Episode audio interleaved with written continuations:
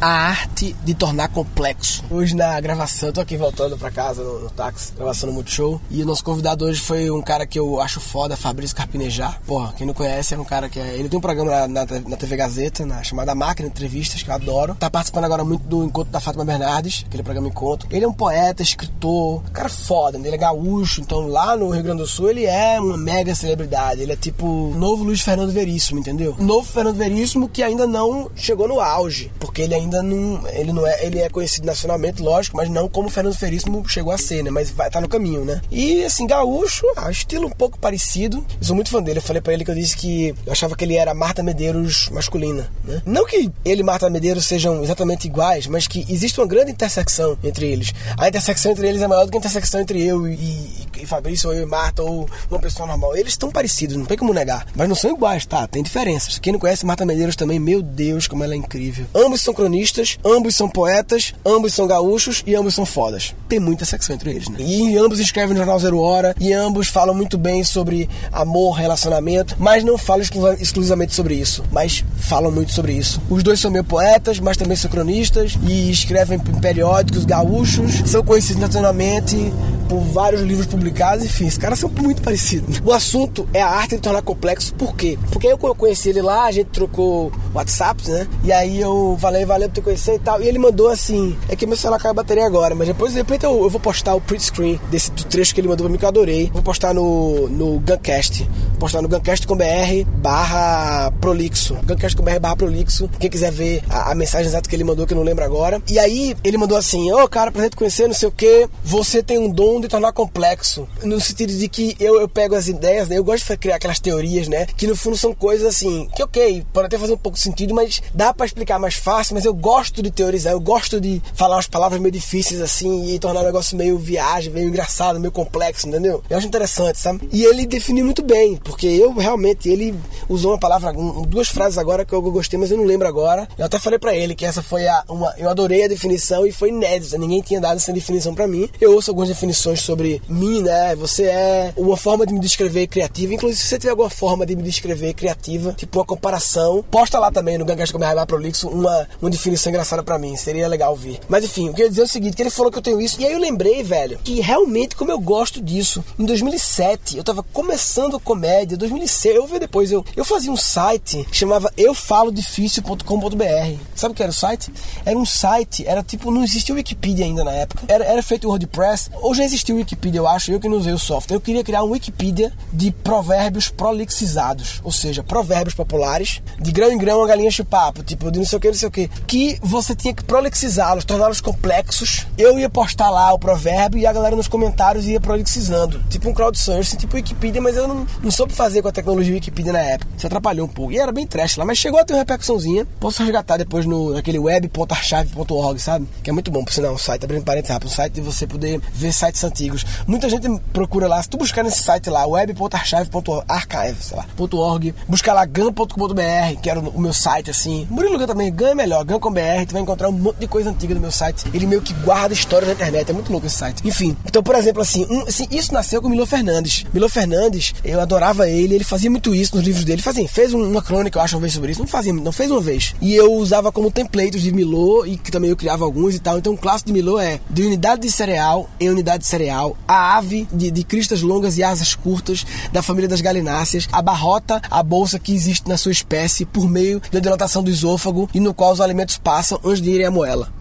Ou seja, de grão grão a galinha chupapo. Isso é prolixizar. Entendeu? Então, assim, isso foi, cara, antes de fazer stand-up, acho que eu fazia isso. Não sei, eu tinha começado já, mas assim, era uma brincadeira minha. Eu tinha isso na época. A minha primeira coisa de humor que eu comecei a fazer, uma tá no ar ainda, é osamoresdeamando.com.br www.osamoresdeamando.com.br que era um blog de contos eróticos que eu fazia baseado em aventuras do meu irmão. Meu irmão é muito, muito, era putanheiro. Era, era, não sei, né? É, enfim, whatever. E ele tinha umas histórias engraçadas assim, eu adaptava adaptava, floreava, aumentava, adicionava uma ficçãozinha, mas assim, era baseado, inspirado nas histórias dele e era um blog de contos eróticos mais engraçados. Depois eu faço um episódio depois só falando dessa história. Eu posso fazer um podcast meio que contando direitinho como é que era, de repente lendo um episódio ou outro e tal. É um teste, experimentar, talvez fazer, ler os episódios do, do Os Amores de Amando de uma forma meio interpretativa e tal, e lançar como podcast. Eu gostaria de tentar fazer pelo menos um, um, um outro episódio assim, um piloto, um outro post lá. Mas enfim, e eu fazia Os Amores de Amando, eu fazia três blogs, mas nenhum deu, ficou muito certo, mas foram MVPs, foram protótipos meus de forma de eu obter feedback e rodar o ciclo de feedback mais rápido dessas coisas que eu queria fazer. E, e decidi que Os Amores de Amando, por exemplo, eu não continuei porque é dramaturgia, é um negócio mais complexo e tal, de, enfim, mas pode ser legal como podcast. Mas aí eu tinha também o Eu Falo Difícil, que era esse, esse site de provérbios prolixizados, e eu tinha o Cotidianos, anos no final, que era de crônicas, que virou stand-up. Tudo isso foi pré-stand-up, então foi em 2006. Então isso foi em 2005, velho. Faz 10 anos que eu brinco de prolixizar as coisas. E depois surgiu essa coisa minha de teoria, que claro, teoria, quando eu falo teoria, eu crio, eu gosto de torná-la meio prolixa, eu gosto de falá-la, falá-la, existe falá-la? Eu gosto de falá-la de forma meio erudita, talvez assim, misturando com termos de business, assim, que eu gosto muito de coisa em negócio e tal, mas enfim. Mas tá, e daí, Murilo? Esse episódio é sobre o que você gosta, tá, mas é, é só de curiosidade, eu acho, de que, tipo, ao mesmo tempo que eu faço isso, eu também gosto muito de fazer o simples e sou bom em fazer o simples, assim, sou bom em simplificar coisas também e simplificar muito as coisas. Então, assim, essas duas formas de pensar são interessantes. A de tornar mais prolixo é meio que um lance de, de tornar as coisas maiores, entendeu? Eu tô forçando a barra, talvez, né? Isso pode se comparar com o mindset Big Dream, que eu chamo. Eu chamo mindset Pink Cérebro, que é aquele mindset dominar o mundo. Não, acho que eu tô viajando. Eu tô, nesse caso, eu tô aumentando, mas piorando. Mas enfim, foda-se. Mas eu também tenho um mindset muito de fazer simples, de user experience, de pensar nas paradas e tal, não sei o quê. Então, assim, é, é engraçado que as pessoas gostam de taxar as pessoas como uma coisa ou outra, né? Tem sempre esse papo de dizer assim: ah, não, o cara que é racional não é muito criativo, o cara que é criativo não é muito racional. Cara, mas você pode ser bom nos dois. Talvez pode ser um pouquinho melhor no outro, mas por que, tipo, é uma gangorra não que uma coisa anula a outra? Eu sou um cara muito criativo muito racional também. Tanto que eu sou um cara que torna complexas as coisas, mas também sou bem de tornar, tornar simples. Então, assim, e a gente muitas vezes cai nessa conversa que volta na gente, na nossa cabeça. A gente aceita essa programação que jogam na gente de achar que você é isso, e por achar que você é isso, você acaba virando isso. É meio que profecia autorrealizável, né? Você ouve tanto que você é isso, que você acaba virando isso, e efeito gangorra deixando de ser o outro. Enquanto que não, dá para trabalhar os dois. A gente muitas vezes meio que cria umas coisas de ah, não, mas isso não é para mim, não, que não é pra você?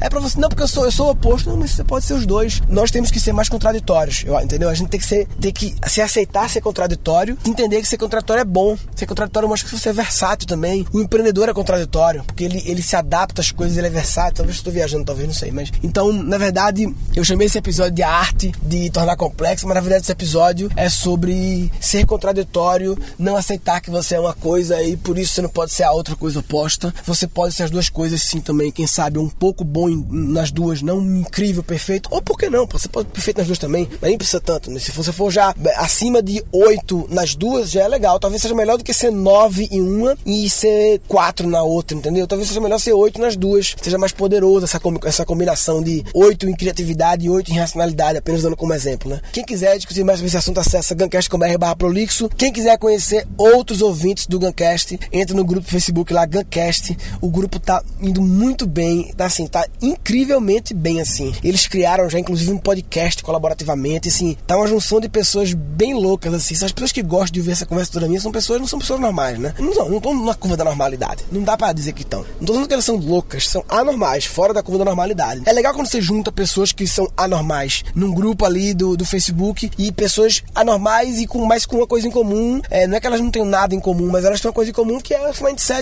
gostar de criatividade, inovação, empreendedorismo e tal. Então vira um negócio poderoso, entendeu? Então entra lá que vai ser legal, grupo Facebook Guncast. Então se você acha que você é uma coisa e seu mindset faz ser essa coisa e te não permite você ser o oposto, você está de brincadeira na tomateira. Ah, tá de brincadeira na tomateira. Tá de brincadeira na tomateira. Ah. Nesse episódio foram capturados cinco insights. As pessoas gostam de taxar as pessoas como uma coisa ou outra, né? Tem sempre esse papo de dizer assim, ah não, o cara que é racional não é muito criativo, o cara que é criativo não é muito racional. Cara, mas você pode ser bom nos dois. Talvez pode ser um pouquinho melhor no outro, mas por que, tipo, é uma gangorra não que uma coisa anula a outra? A gente aceita essa programação que jogam na gente de achar que você é isso, e por achar que você é isso, você acaba virando isso. É profecia autorrealizável, né? Efeito gangorra deixando de ser o outro. Enquanto que não, dá para trabalhar os dois. Aí muitas vezes meio que cria umas coisas que, ah, não, mas isso não é para mim. Não, por que não é pra você?